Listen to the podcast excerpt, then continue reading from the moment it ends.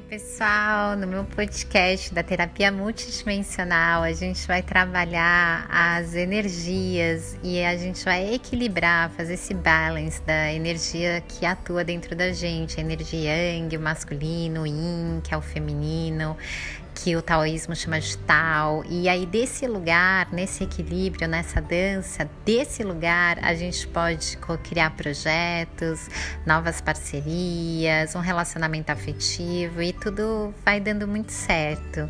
Então, eu espero vocês lá e para a gente fazer essa terapia multidimensional, mergulhar nessas dimensões do nosso ser.